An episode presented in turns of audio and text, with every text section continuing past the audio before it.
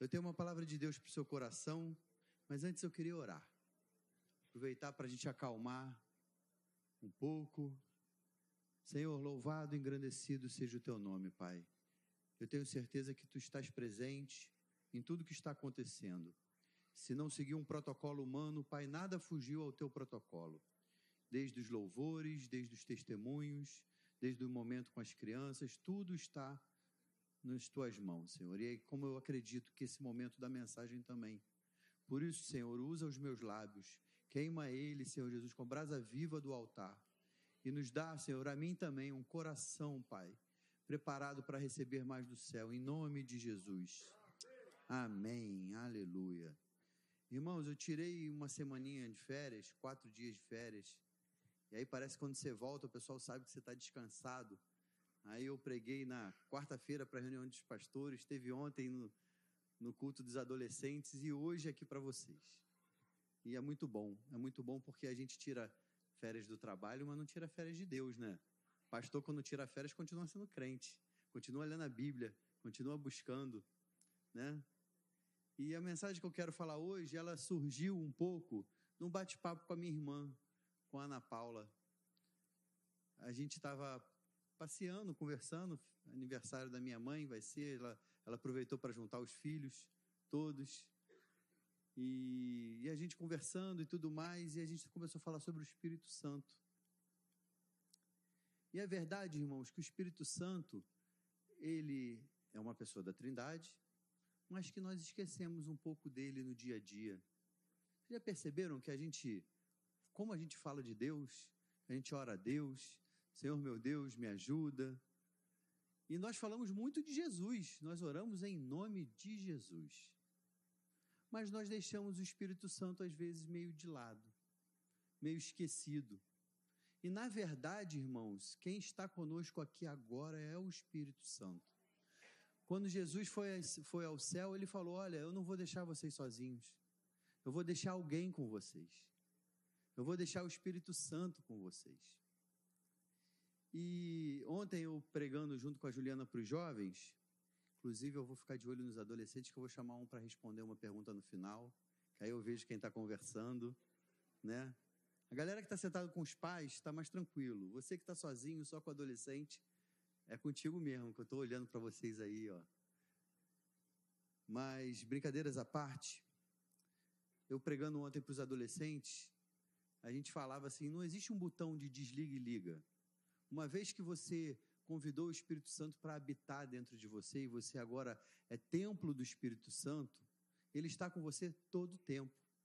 Mas nós esquecemos disso, irmãos, ou é mentira? Não é? Basta a gente entrar na nossa rotina de trabalho, nos afazeres do dia a dia, parece que a gente esquece que o Espírito Santo está lá com a gente também. E se a gente tivesse mais dessa consciência, talvez a gente pecasse menos porque a gente ia se constranger de fazer certas coisas na frente de Deus, não é? Pois bem, é isso mesmo. Então, deixa eu te dar essa consciência que eu trouxe para os adolescentes ontem, como introdução para a nossa mensagem. O Espírito Santo, ele está conosco o tempo todo. E uma vez que você falou, Senhor Jesus habita em mim, quem vem habitar em você é o Espírito Santo. E isso faz toda a diferença. Porque, como a gente esquece quem é o Espírito Santo, nós esquecemos dos seus atributos. Ele fica parecendo um membro da nossa família invisível, porque ele mora com a gente, ele vai com a gente para nossa casa, ele está conosco no nosso dia a dia, mas a gente pouco liga, pouco fala, pouco percebe que o Espírito Santo é o nosso consolador. Você que passa por dificuldade, por problemas, essa semana foi uma semana triste, irmãos. A gente foi o velório da irmã Renata, uma pessoa tão querida da nossa igreja. E a gente dá um abraço no Léo, no Lorenzo, no seu filho, mas por mais que eu queira, eu paro por aí. Mas eu sei quem pode consolá-lo. Eu sei quem pode, no momento que ele está triste, pode realmente consolá-lo, é o Espírito Santo. E é Ele que a gente chama, invoca nesses momentos. Ele é o nosso conselheiro. Irmão, se você tem um problema para resolver, Saiba, Deus está disposto a te dar conselho. Mas será que você realmente quer ouvir o que Deus quer para falar? Ou você quer que alguém concorde com você? Porque algumas vezes ele vai falar que é totalmente diferente do que a gente quer. E a gente tem que falar: seja feita a tua vontade, Senhor. O Espírito Santo, além disso, ele é o nosso intercessor. Você sabe quando você não sabe orar? Você está vivendo um problema, um dilema que você não sabe nem como clamar? Saiba, o Espírito Santo ele ora por você, ele clama por você. E isso faz toda a diferença, irmãos. Por quê? Porque somos habitação do Espírito. Então, essa é a introdução da nossa mensagem para o texto que eu quero ler agora e que a gente vai trabalhar, que é sobre o fruto do Espírito. Não são os frutos, porque é um fruto do Espírito. E todo aquele que é a habitação do Espírito Santo, ele tem que dar um fruto, que é o fruto do Espírito. Alguns vão falar assim: ah, mas eu me identifico mais com esse gominho. Mas você não pode dividir. É o pacote completo.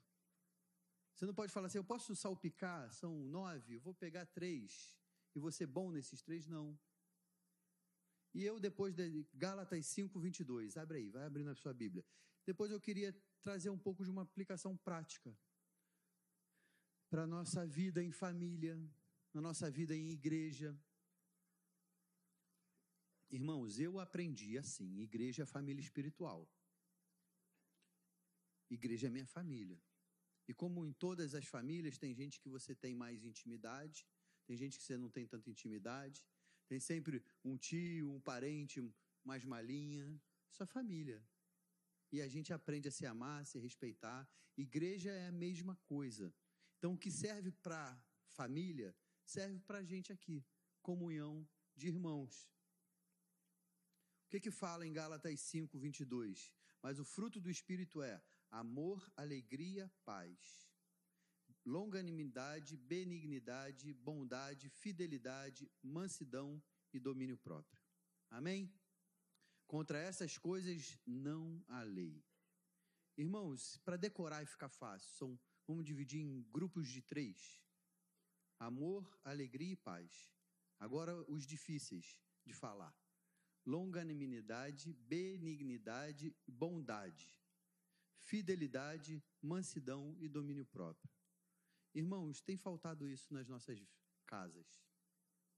Quando a gente analisa a nossa casa com o olhar de quem quer enxergar, de quem quer arrumar, você vai ler essa lista e você vai falar assim: talvez a minha casa esteja muito bem no aspecto alegria, mas está faltando paciência, que é a longanimidade. Última vez que eu preguei aqui no culto da família, eu falei sobre o primeiro deles, o amor, para mim é o mais importante. É o que eu separei para pregar no último culto da família só sobre ele, sobre o amor. E amor, galera, juventude, não tem a ver com paixão. Paixão é outra coisa. E a gente só vai descobrindo isso quando a gente vai ficando mais velho. Que paixão é muito bom, mas é coisa da juventude. Mas o que te traz consistência, o que te traz compromisso, o que te traz renúncia é o amor. E não é só o amor entre homem e uma mulher. O amor que a gente tem pelos nossos filhos. Eles passam por renúncia. E como passa, né?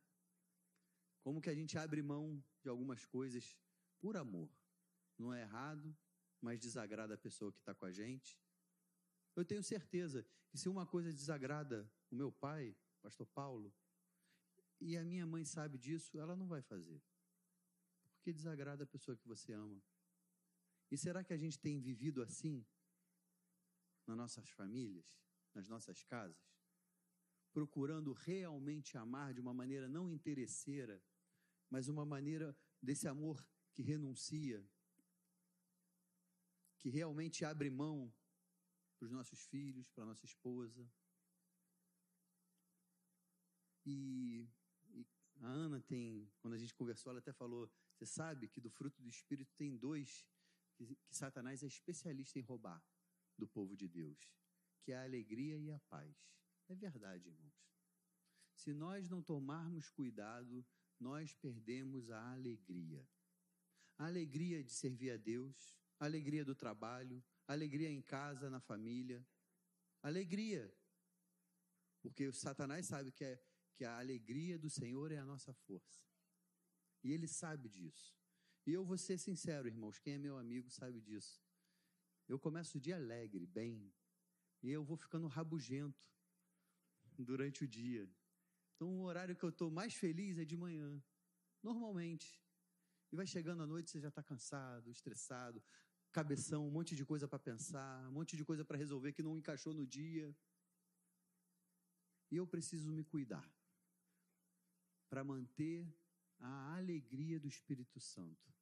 No finalzinho do dia, quando eu chego em casa, para poder ter um tempo de qualidade com meus filhos, com Daniel, que só tem oito anos, que ele não quer saber o que, que o papai passou no trabalho. E eu, como pai dele, eu mereço, ele merece, eu mereço, que eu possa transbordar essa alegria que o Espírito Santo faz na gente. Então, quando você estiver chegando em casa triste, cansado, preocupado, saiba, existe um auxiliador, existe um colaborador que mora dentro de você, que você pode falar assim: estou precisando de uma dose de alegria. Senhor, me dá essa dose de alegria para eu poder chegar em casa e transbordar em si, na vida dos meus filhos, da minha esposa e fazer um ambiente alegre, feliz. Porque, irmãos, isso é uma questão de querer, é uma questão de pedir: Senhor, me ajuda, me ajuda a deixar os problemas para trás. Paz, a minha paz eu te dou. Olha o que que o Senhor Jesus nos dá com a presença do Espírito Santo. A minha paz, e paz, irmãos, não é a ausência de guerras. Nós podemos ter paz no meio de guerras, passando por meio de problemas. E a palavra de Deus ainda diz: Bem-aventurado os pacificadores, porque eles, deles será o reino dos céus. Todo mundo tem briga em casa. Se na sua casa não tem briga, alguém está se anulando para que você não tenha briga, alguém não só fala assim, senhor, sim, senhora. É normal. Pessoas inteligentes discordam. Não é briga, é baixaria, mas discordância é normal. Entre filhos, eu tenho dois meninos em casa, eles estão numa fase até que estão melhor um pouco. Eu acho que é porque um estuda de manhã, outro de tarde, não dá tempo de brigar.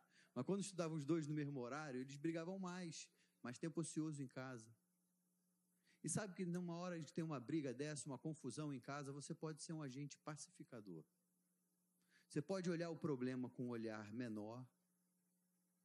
Depois até chega para a pessoa se é seu filho e fala, ó, oh, está errado tudo mais. Mas não cria, não faz aquele, nossa, como foi errado. Você é um agente pacificador.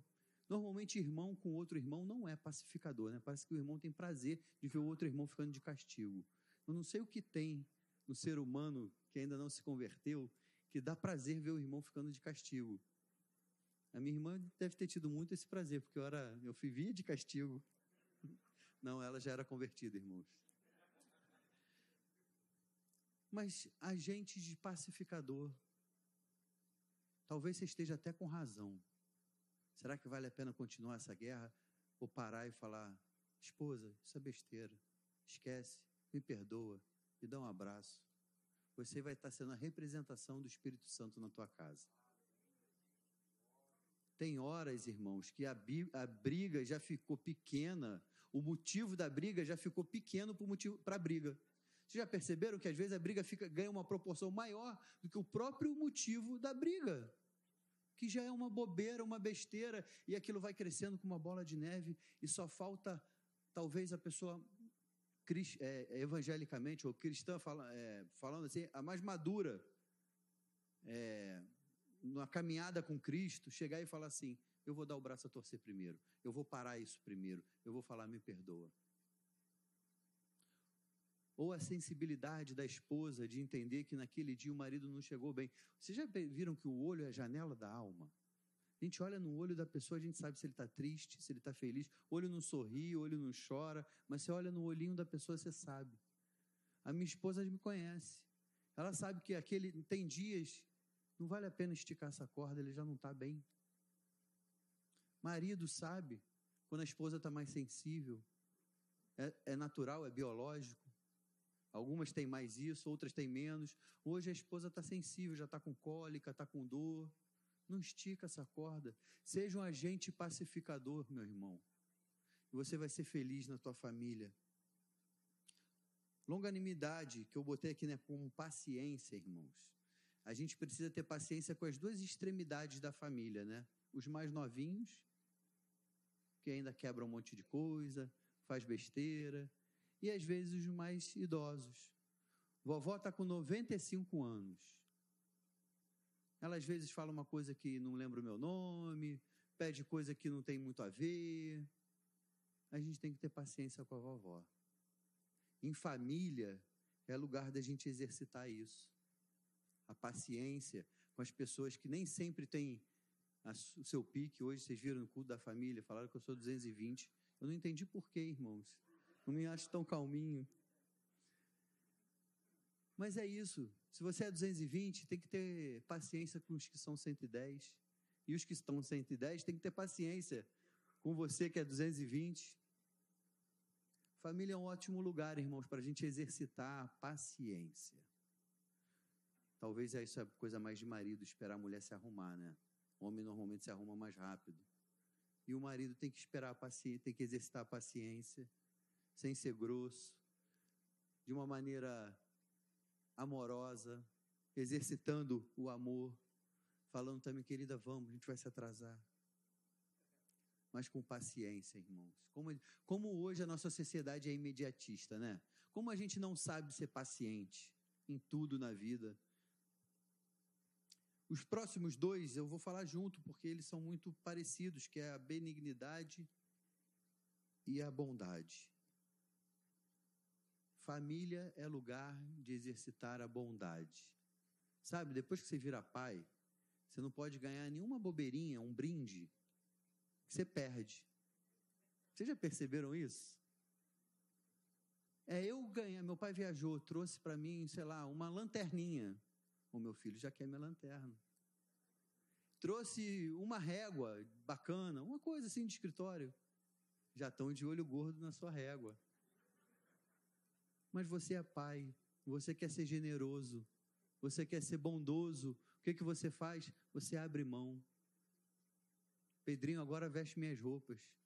Nem as minhas roupas, mas eu sou dono delas.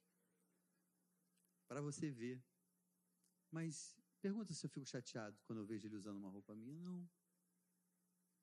O pai se alegra com isso. Lugar, família é isso. É lugar onde a gente exercita a bondade fidelidade. Irmãos, tem muita gente que não entende muito bem essa fidelidade no casamento, nos relacionamentos, porque fidelidade da parte sexual precisa e precisamos mesmo. Mas quando eu falo aqui de fidelidade, não é só essa fidelidade. Vocês têm, têm acordos na sua casa, né? Porque lá em casa tem acordo. Volte meio, sento com a Ju e falo, não, vamos combinar aqui, para a gente não brigar, para a gente não se estressar. Tem um acordo, cumpre. Primeiro acordo que você fez não foi lá na igreja? Prometo ser-te fiel, cuidar de você, te respeitar. Ser fiel a esses acordos. Ser fiel ao que você realmente tem falado para o seu filho e para sua filha, para os seus parentes. Para... Olha só, eu sou do Senhor Jesus. Seja fiel ao que você tem falado. Eu tenho certeza, Dani, que os teus filhos hoje têm um testemunho diferente, porque não é só da boca para fora. Não é o que o papai falou, eles, eles experimentaram, eles viram. Isso faz toda a diferença. Porque uma vez que nós falamos para as pessoas que estão com a gente, olha, eu sou do Senhor, eu sou diferente, eles esperam essa postura diferente nossa. Mansidão.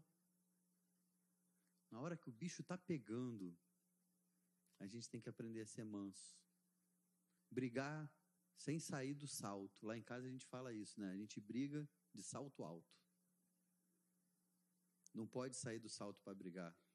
Muito mais quando você tem dois serizinhos, um já está do meu tamanho, observando como que o papai briga com a mamãe. Como que o papai discute com a mamãe. Porque é nessa hora que a gente dá um exemplo. Talvez o nosso testemunho grita mais forte do que as mensagens que a gente prega aqui do púlpito. E a gente precisa entender isso. Ser manso. E manso no sentido não é de baixar a cabeça, mas manso é aquele que foi adestrado pelo Senhor. É aquele que consegue ouvir a voz de Deus, que sente o toque de Deus. Então, o manso é aquele que se permite ser tocado, diferente de um animal selvagem. Você tem sido manso na sua casa ou quando chegam perto de você para te dar um toque, vem um coice de volta? Quando alguém fala alguma coisa que mexeu com seu brilho, como que você tem reagido? Porque vamos falar a verdade, gente, a gente acaba sendo mais cruel com os de casa, né? A gente toma um fora no trabalho, aí não desconta no chefe, chega em casa, o filho pergunta que horas são, aí ele recebe o troco. Isso é covardia. A gente sabe que isso acontece em muitas casas. Como é que a gente tem sido dentro do ambiente de casa? Tem sido, tem tido mansidão? Tem espaço para o erro? para o seu filho te procurar e falar assim: Papai, errei. Eu algumas vezes tive que procurar os meus pais e falar isso. E eu nunca tive em casa um ambiente que eu não pudesse assumir os meus erros. Eu ficava de castigo, tomava bronca, tudo normal, como um pai e uma mãe equilibrado. Mas eu tinha um lugar que eu sabia que eu podia voltar e falar: eu errei, eu preciso de ajuda. A sua casa é assim? para o seu esposo. Que às vezes ele só tem tamanho. Às vezes ele precisa chegar em casa e é de um colo da esposa. E falar, esposa, eu errei no trabalho. Eu não sei como é que vai ser. Eu não sei se isso vai gerar uma demissão. Tua casa tem espaço para isso? As pessoas podem se encostar, podem se falar. E para mim, irmãos, do fruto do Espírito, esse é o mais difícil. Já estamos acabando. Domínio próprio. Parece fácil de falar. Difícil é a longanimidade, né? Mas esse de exercitar, irmão, domínio próprio. Quando você está na sua família, na sua casa, e você se irrita, você sai falando o que você quer. Ó, oh, cuidado, não mexe com o Paulinho não, porque ele está bravo. Será que tem que ser assim? Domínio próprio, irmãos, é maturidade cristã. Porque vontade é coisa que dá e passa. E vai continuar, os mais velhos que estão caminhando há mais tempo com, com o Senhor, podem nos dizer, vai continuar dando. E você vai continuar se controlando. E Deus vai se alegrar da tua postura. Nós não somos animais porque temos domínio próprio. Porque nós sentimos e nem, não necessariamente reagimos conforme sentimos, porque nós levamos para a cruz. Senhor, me ajuda, Senhor. Me ajuda a perdoar. Me ajuda a não pagar o mal com o mal. Me ajuda, apesar de não querer fazer, e apesar de querer fazer, não fazer. Porque, irmãos, é muito bonito a gente, como família espiritual aqui, eu posso dizer que a minha geração teve exemplo, teve bons exemplos. Pessoas que a gente olha, pastor David Corles, meu pai e minha mãe casados há muitos anos, criaram filhos no caminho do Senhor. O que que a nossa geração vai deixar para a geração que está chegando? Porque passaram um bastão muito bonito para a gente, em nome de Jesus. Mas eu creio que se nós entendermos o papel do Espírito Santo em nós, não vai ser na minha força, vai ser na força dele. Vai ser na força do Espírito Santo. O que a gente precisa é entender que o seu melhor amigo habita com você. E existe um canal de comunicação que não é só na quinta-feira, no culto, no domingo de manhã e de noite, ou na devocional, é o tempo todo.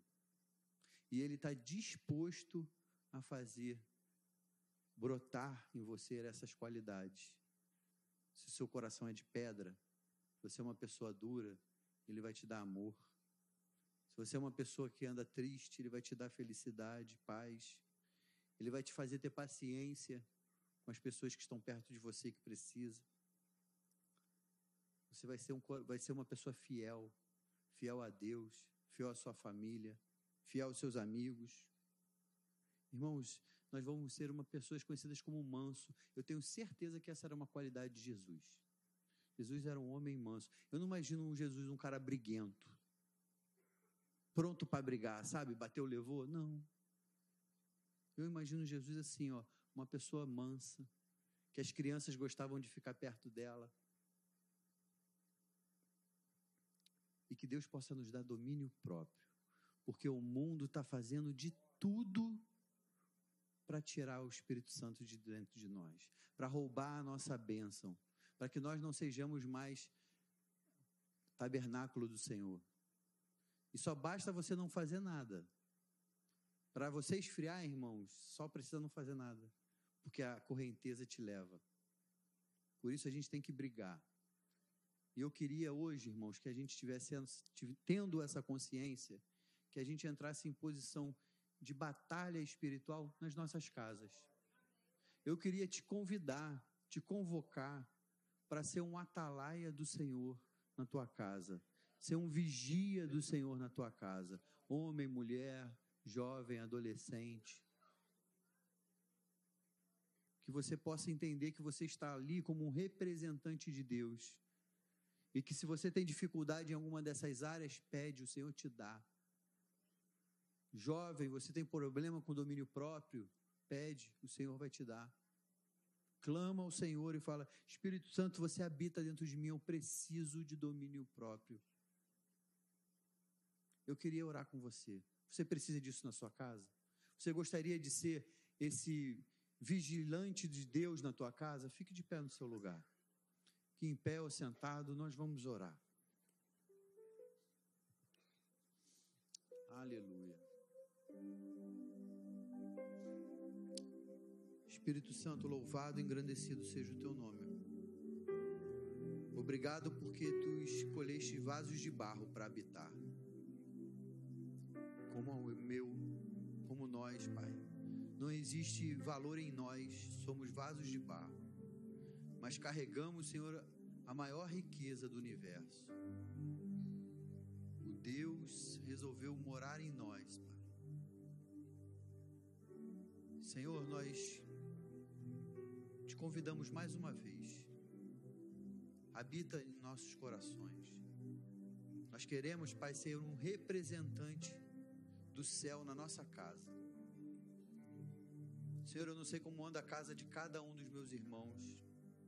Se às vezes os corações já estão cauterizados, as pessoas não se falam mais. Mas hoje, Senhor, no culto da família, nós gostaríamos desse antídoto do céu para curar os corações, curar os relacionamentos, curar as famílias da Maranata, Senhor. Se porventura, Pai, tem algo na minha família que precisa mudar, revela. Senhor, eu te peço pelos meus irmãos da mesma maneira. Senhor, se há algo na família dos meus irmãos que precisa da luz do Evangelho, Pai. Pai, ilumina hoje, Senhor. Traz a consciência, Pai, do que está errado para que eles possam mudar. Senhor, a tua palavra diz que tu é que mostra o pecado, tu que convence do pecado, Senhor. Por isso nós te pedimos, Senhor, traz agora, Espírito Santo, a mente de cada homem, de cada mulher, aonde ele tem que consertar na sua casa, aonde precisa de reparação do céu. Senhor, converte o coração de pais para os seus filhos, converte o coração de filhos para os seus pais. Senhor, converte o coração dos maridos às suas esposas, Senhor. Converte novamente o coração das esposas aos seus maridos, Senhor Jesus que nós possamos ser na nossa casa, Pai, representante de Deus. Senhor, se um dia os nossos lábios vacilarem, os nossos pés vacilarem, Senhor, não deixa, Pai. Nos segura pela mão, Pai. Nos fortalece, Senhor Jesus, porque iremos ser exemplo para essa nova geração que está vindo. Da mesma maneira que, de uma maneira linda, o Evangelho de Cristo chegou até nós, chegou à nossa igreja, Maranata, Pai. Enquanto Jesus não voltar, Pai, nós queremos continuar sendo referência, Pai, de homens e mulheres que servem segundo o coração de Deus. Senhor, nos dá domínio próprio, Pai. Guarda os nossos corações. Em nome de Jesus.